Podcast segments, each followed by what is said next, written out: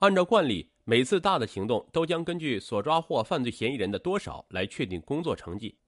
在2002年8月和2003年夏天，郑州市警方先后组织的“飓风行动”和“狂飙行动”中，蜜蜂张派出所的工作名列全市前茅。副所长王建国被上级机关评为先进个人。狂飙行动开始后，由于苦于没有线索，王建国给孙占军打电话，让他找一些人来充当线人，提供破案线索。年底，孙占国把王怀义领到了王建国的办公室，王怀义因此也成为王建国的线人。据了解，孙占军等线人不止一次的跟着民警姜保国出去抓人，而每次他们都是以派出所工作人员的身份出现。按照王建国的说法，在上次飓风行动中，孙占军、陈卫东等线人就配合所里的干警抓获了一批人。据知情人士介绍，靠线人抓人是常有的现象，因为使用线人没有多少成本，工资都不用开。王建国这次请王怀义等线人出去旅游，所花钱并非出自公费。之所以这样做，按王建国的说法，主要是想加强与线人们的沟通，以方便开展工作。对于线人的管理问题，王建国曾在抓获王怀义后的第二天深深忏悔过。他说：“得知我所临时使用的人员犯下如此严重的罪行，震惊之余，我深感不安。虽然我利用他们抓获了一批犯罪分子，做了一些微不足道的工作，但由于此案造成的恶劣影响，却是我用十倍、千倍的努力也无法挽回的。由于自己在用人工作方面的不察与失误，给公安机关抹了黑，造成了很大的损失。”我对不起李厅长，对不起市局分局领导，对不起全体干警。孙占军和王怀义等线人被刑事拘留后，四月二十五日下午，忐忑不安的王建国给河南省公安厅和郑州市公安局的领导写了一封信，内容长达五页。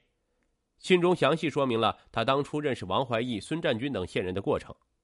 写完信后，王建国把信交给了在场的干警，随后就被刑事拘留。六月五日，检察机关以涉嫌敲诈勒索罪将其批准逮捕。王怀义系列杀人案告破后，郑州市警方已经以此为契机整顿警纪警风，而针对蜜蜂张派出所的调查也有了结论。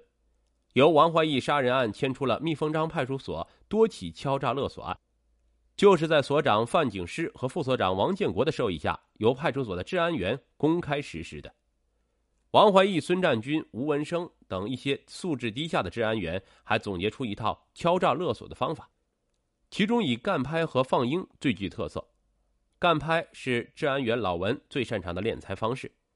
一天下午四点多，老文来到火车站广场转悠一个小时后，一个打扮异常妖艳的女人引起了他的注意。那女人领了一个五十多岁的老头进了一家小旅馆。半小时后，当那老头从旅社出来时，一辆警车已经等在那里。老文赶上前叫住老头：“公安局的，有案件配合一下，跟我走一趟。”到派出所后，在威逼下，老头承认了自己嫖娼了。老文对老头说：“要对他治安拘留。”老头很害怕，跪在地上恳求放了他，表示愿意交罚款。然后他让家人送来五千元钱。老文装模作样的批评了老头一通，并骗他说发票用完了，要发票过两天再来。人走后，老文把钱和笔录交给范警师。半个月后，见没有什么事儿，范警师把老文叫到他办公室，给了老文等几人一千三百元的提成。老文后来供述说：“我们干拍时从来没带过传唤手续，每次罚款也没开过罚款手续，罚款一交就让人走了。”在所长的授意下，所里的治安员、线人利用干拍进行敲诈勒索，他们都说不清干过多少次了。放鹰就是派出所治安员利用自己掌握的小姐进行敲诈勒索。当有人找小姐时，小姐就先和蜜蜂张派出所的治安员联系，完事后，治安员将嫖客抓走，以拘留等处罚相威胁要钱，然后再给小姐提成。在某宾馆坐台的小姐毕红艳对办案人员供述：“治安员刘洪克让我帮他完成任务，就是让我找嫖客发生关系，同时发信息给刘洪克。”他带人来抓我们，好对嫖客进行罚款。二零零三年十二月十七日，嫖客张某打电话约毕红艳晚上见，毕红艳随即与刘洪克联系，刘洪克又把这一信息报告给了副所长王建国。晚上十一点左右，刚刚走出宾馆的张某和毕红艳被抓住，将人带到派出所后，刘洪克对张某威逼恐吓，张某交了八千元罚款才得以脱身。毕红艳从中得了三千六百元提成。其实治安员根本没有执法权，但蜜蜂张派出所的治安员在所长范景师、副所长王建国的授意下，就敢于以公安名义如此执法。他们或以拘留、收容威逼，或以通知其单位家人要挟、敲诈勒索钱物。案发后，侦查人员对范景师家依法进行搜查，结果令办案人员大吃一惊。其家中有银行存单及现金共计一百零四万余元，还有房产证一本，房产估价近十万元。检察机关经过核实，范景师夫妇合法收入约六十万元，扣除其家庭正常消费支出十八万余元，范景师对超过其合法收入价值为七十万余元财产不能说明合法来源。二零零五年三月七日，新乡中级人民法院作出一审判决。蜜蜂张派出所原所长范景师因滥用职权罪、巨额财产来源不明罪，被判有期徒刑五年零六个月；其他民警、治安员等十三人因滥用职权罪、敲诈勒索罪，分别被判处五年至一年有期徒刑。至案半生，从挖眼到家暴，陕西盲女杀夫案始末。陕西省西乡县高川镇八角楼村。泥巴路上冒着热气的牛粪，透着清新的青草味儿。虽是阴天，但目及所至的茶山上人影忽隐忽现，仿若仙境。村中的土坯房高低错落，显得有些破败。但相比城市钢铁森林中的喧嚣，偶尔从里屋传出的爽朗笑声却如梵音入耳，带给人们温馨后才消散在山间。两天前，杨希和张鑫总算把婚事定下来。他们要出远门，张鑫的妈妈特意叫车，一大早把杨希接到家，做顿丰盛的午餐，算是践行。一家人围炉而坐，刚出锅的香椿炒腊肉还冒着热气。杨希背墙坐着，齐刘海齐肩的发型跟他的瓜子脸很配，一副墨镜占据了他的脸部三分之一，显出几分时髦。三十六岁，在青春将成时间废墟之时，他终于找到未来的归宿。这一天是二零一六年的四月十九日，十七年前的这一天，杨希的未婚夫曹红平用双手抠掉了她的眼睛。二零零六年，杨希举起斧头砍死丈夫赵永德。一九九九年四月十八日，杨希采茶回到家，未婚夫曹红平已经在家等了一个多小时。杨希给曹红平倒了一杯水递过去，曹红平没接，一甩手把水杯弄到地上。他也不服软，抓起水瓶往地上一扔，摔个粉碎。两个倔强的人谁也没理谁，就睡了。次日凌晨五点多，他顺着家里右侧小道往山谷走，经过满地开着野菊花的小路，跨过一条小溪，再往山上走十分钟，便到采茶地。四月的茶山苍翠，一排排齐腰的茶树像等待检阅的绿色方队，露水浮在新嫩的茶叶上，在晨光的映照下。有那么一瞬间，闪耀着血红的色泽。曹红平来到茶山上时，已经是上午九点多，太阳晃得人眼花。他见到杨希，语气似乎温柔了一些：“我来帮你采茶叶。”采一点点后，杨希发现曹红平根本不会采茶，他让他回去。家里好大一堆衣服，你回去给洗了。曹红平想让杨希跟他一块儿回家。我又不是你们家丫鬟，我家里的衣服我都不想洗。你是我的未婚妻，我是你的未婚妻，但我又没有嫁给你。吵了几句，太阳很大，晒得杨希浑身没劲儿。他找了个阴凉处蹲着避阳。曹红平跟过去，在他身后一两米远的地方蹲下。杨希感觉突然有人扑过来掐他脖子，他倒在斜坡上，怎么也喊不出声。杨希用手去翻曹红平的手，翻不动，身体慢慢的软下去。那一瞬间，杨希觉得自己要死了。曹红平骑着杨希，双脚扎在他身上，腾出掐脖子的手，抠掉他的眼睛。尽管在几十米开外就能见到采茶人，但杨希的叫喊最终被巨大的苍穹吞没。杨希没有昏迷，眼眶不停往外涌血，脸和头皮全麻木了。他伸手摸脸，从眼眶里拉出来的筋全部搭在脸上，弄得他下意识的把手缩回去。曹红平用随身带的钥匙割断眼球上的连筋，把眼球放进口袋。他起身狠狠踢了杨希一脚，顺着一片树林跑下了山。在山下采茶闻讯赶到的养母也被眼前的景象吓坏了，哭得不行。杨希身上全是血水，脸肿得跟球一样。听到母亲声音后，杨希尝试睁眼，却什么也看不见。杨希趴在母亲背上，听见她的身体在发抖。逃跑后的曹红平出山，经过一条小河，把眼球在河里洗干净，装在兜里，平静的到了镇上派出所自首。所长以为他唬人，没理他。曹红平急了，把两个圆溜溜的眼球往桌上一扔，所长吓得是浑身往后一缩，一屁股坐到地上。曹红平说：“我把我女朋友的眼睛给挖了，你们赶快去看看，看她死了没有。”去镇上包扎眼睛时，杨希开始疼，感觉特别痛，要命的痛。几个人把他按在床上，医生往他眼眶里使劲倒酒精消毒。派出所的人让他放心：“你的眼球给养着了，今天晚上赶到医院接上还能有救。”第二天，杨希转院的县城。医生告诉他，如果那个眼球没被洗，没超过二十四小时，他还能用。现在肯定没有希望了。当年曹红平被判死刑。一九八零年这一年，杨希出生在陕西省西乡县高川镇的小村庄，生儿生女都一样。宣传标语并没有对这个村庄的人产生实际性的教育作用。母亲知道产下女婴，强烈要求送人，倒是杨希的父亲不舍，他才免遭遗弃。但免于被送人的杨希却并没有过上一个同龄人该有的美好童年。尽管父母对他也不错，贫穷让杨希感到自卑。他穿着补丁衣服，总觉得别人嫌他脏。家里来客人，他都躲在房间，不好意思见。他跟小伙伴们保持一种疏离感，来维护自己的尊严。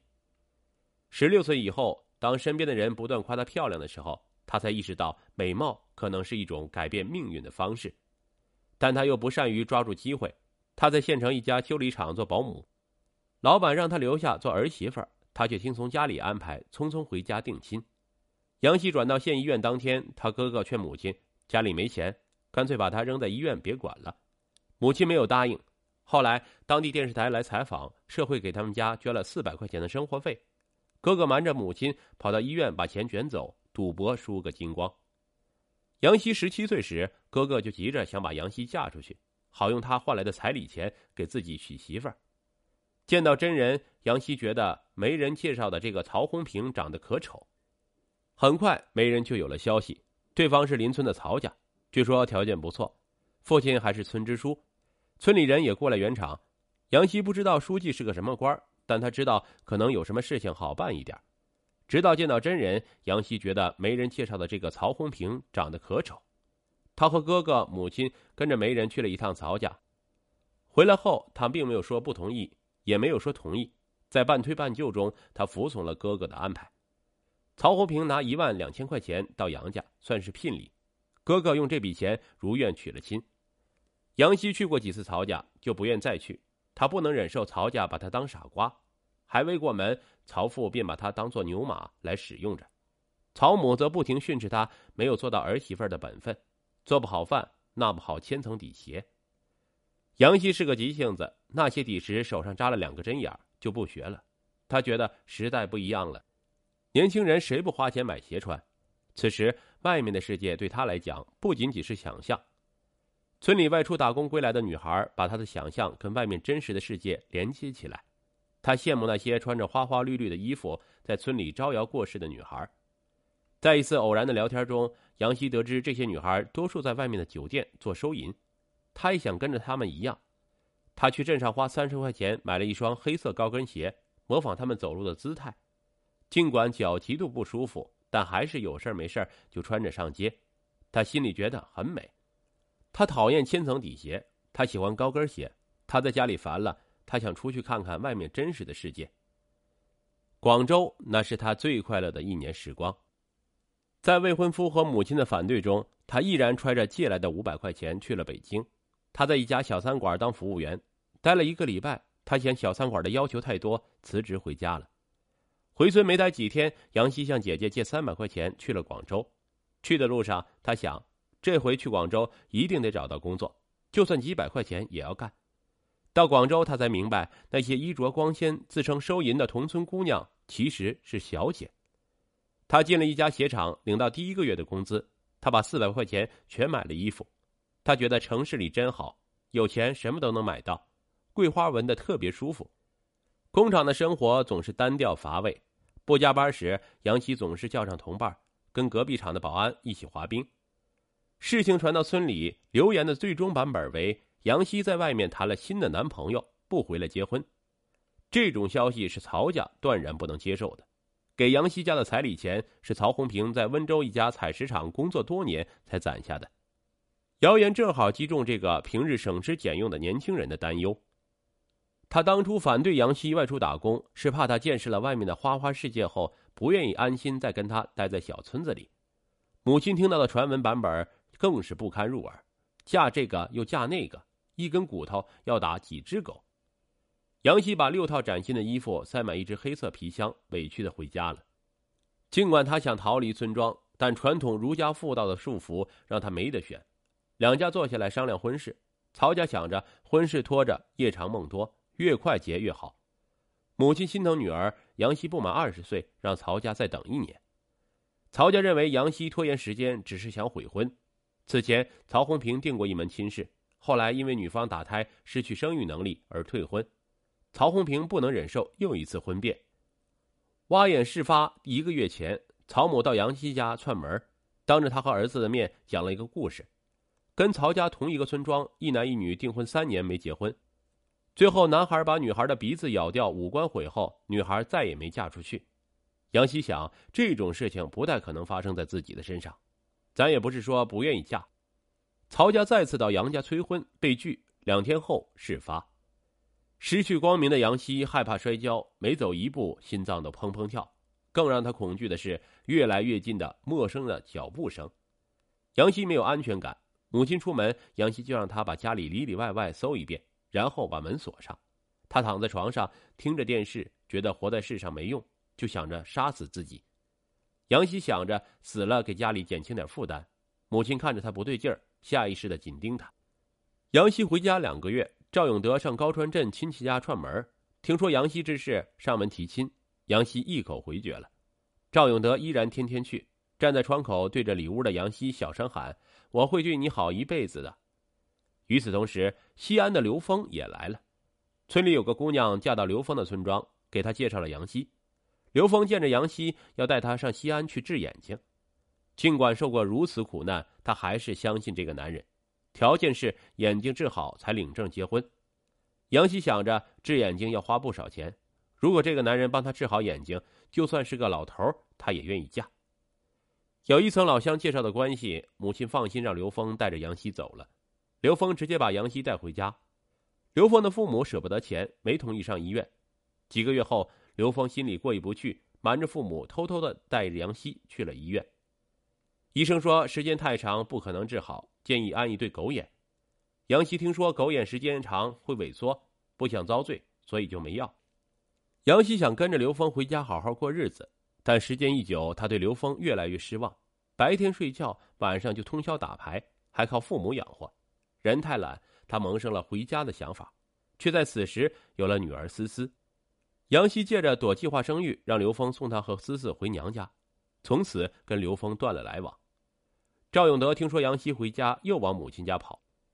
此时，哥哥已经娶了第二任老婆。杨希在房里经常听到他们的碎言碎语，觉得他在家里白吃白喝，甚至有时还嚷着要砍死他。杨希一气之下答应了赵永德。嫁给赵永德第二年，哥哥骑摩托车掉进山沟摔死。赵永德家坐落在半山腰，一间被林荫遮住的土坯房。二零零一年冬天。杨希抱着还在怀中吃奶的思思，跟赵永德上山。他不想走，但又没办法留在家里。刚到这里时，他觉得赵永德是他未来的路。刚到这里，赵永德给杨希的感觉是年纪大的人知道心疼人。但好景不长，赵永德对杨希仅仅好了一个月就开骂了。杨希有些错愕，但还是选择了忍让，可换来的却是变本加厉。杨希怀大儿子五个月时，他端着猪食喂猪。赵永德不声不响的故意把一条凳子放在门中间，他一个踉跄，猪食摔到了赵永德的身上。你眼睛瞎了吗？我本来眼睛就瞎。啪！没等杨希说完，赵永德一巴掌甩到他的嘴上，接着往肚子上又是一拳。他退了几步，一屁股坐到石头上，肚子坠疼。赵永德拿着劈柴刀过去，在杨希的小腿上拍得啪啪响。你要是今天把孩子早产，我就把你的头剁下来。